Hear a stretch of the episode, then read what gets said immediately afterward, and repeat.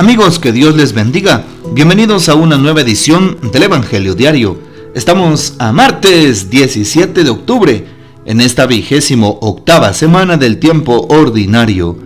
Y para hoy recordamos y celebramos en la liturgia de la iglesia a San Ignacio de Antioquía, obispo y mártir.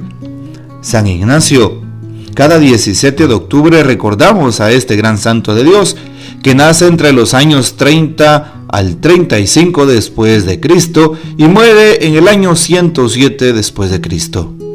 San Ignacio de Antioquía fue discípulo directo de San Pablo y San Juan, segundo sucesor de Pedro en el gobierno de la iglesia de Antioquía, el primero en llamar a la iglesia católica. Sus escritos demuestran que la doctrina de la iglesia católica viene de Jesucristo por medio de los apóstoles. Esta doctrina incluye la Eucaristía, la jerarquía y la obediencia a los obispos, la presidencia de la Iglesia de Roma, la virginidad de María y el don de la virginidad, el privilegio que es morir mártir de Cristo. Condenado, fue condenado a morir devorado por las fieras en el circo romano. Fue trasladado a Roma y ahí recibió la corona de su glorioso martirio en el año 107, en tiempos del emperador Trajano. La, frase que dijo al momento que lo echaron a las fieras es muy famosa y pues trataremos de parafrasearla.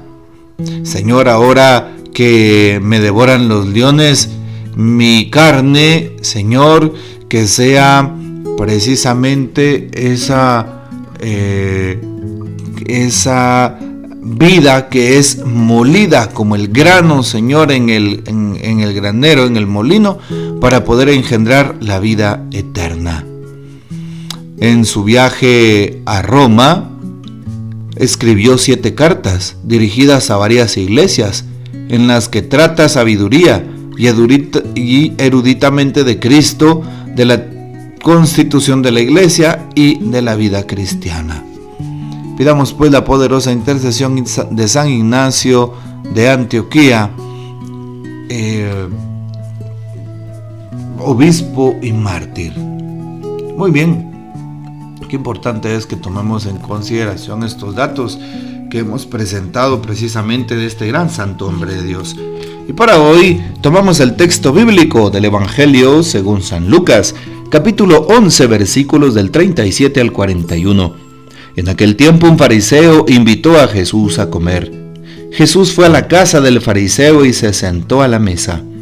El fariseo se extrañó de que Jesús no hubiera cumplido con la ceremonia de lavarse las manos antes de comer.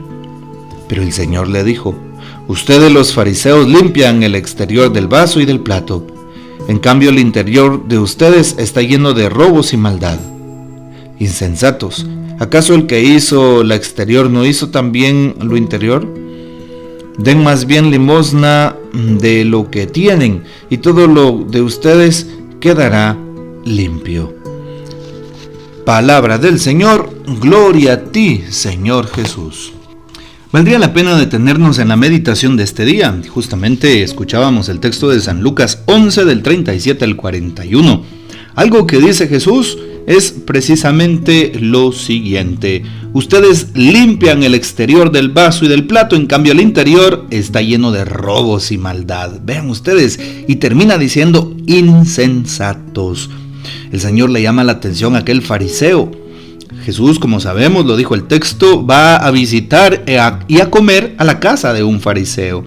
Claro, recordamos que los fariseos se supone que eran los principales en Israel en cumplir las normas a cabalidad, pero muchas veces hacían normas y ni ellos mismos las cumplían. Pero como llegaba a visitarle un rabino, que es el maestro, el Señor, pues él quiso lavarse y se extrañó de que Jesús no hubiera cumplido con lavarse las manos antes de comer. Era algo ritual.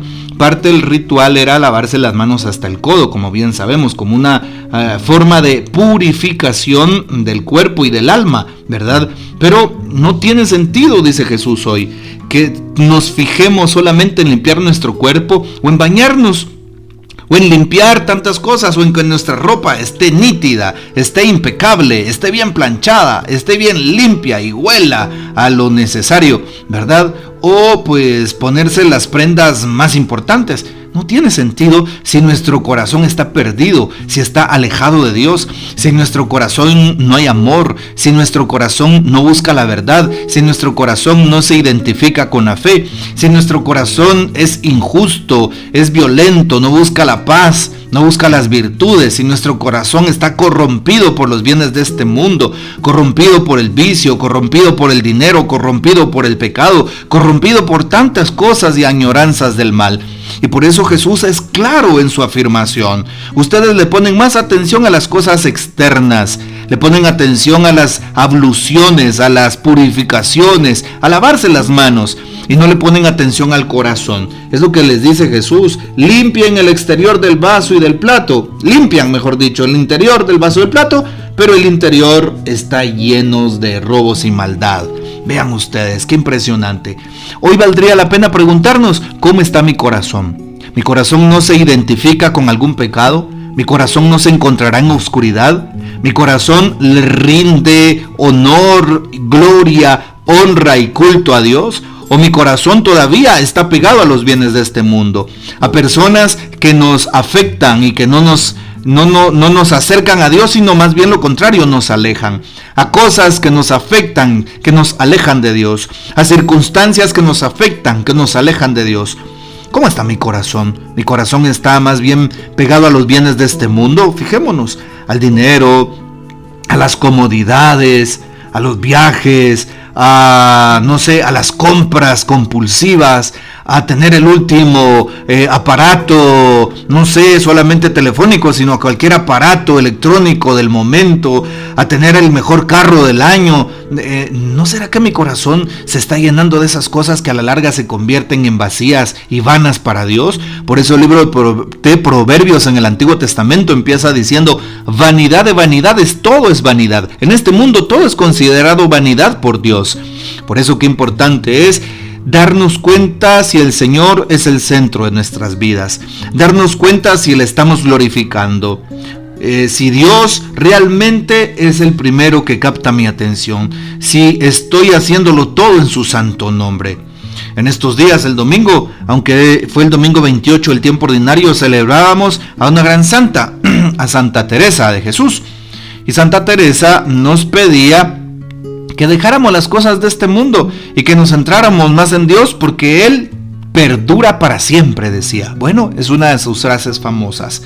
Por eso pidámosle al Señor que nos ayude, que Él nos dé las fuerzas para reconocerlo por encima de todo, de cualquier persona, de cualquier circunstancia, de cualquier eh, cosa, de cualquier, de cualquiera. Que el Señor se lleve todo en nuestras vidas. Y de esa manera pues tendremos un corazón limpio. Y de esa manera pondremos nuestra atención en el interior, en el alma.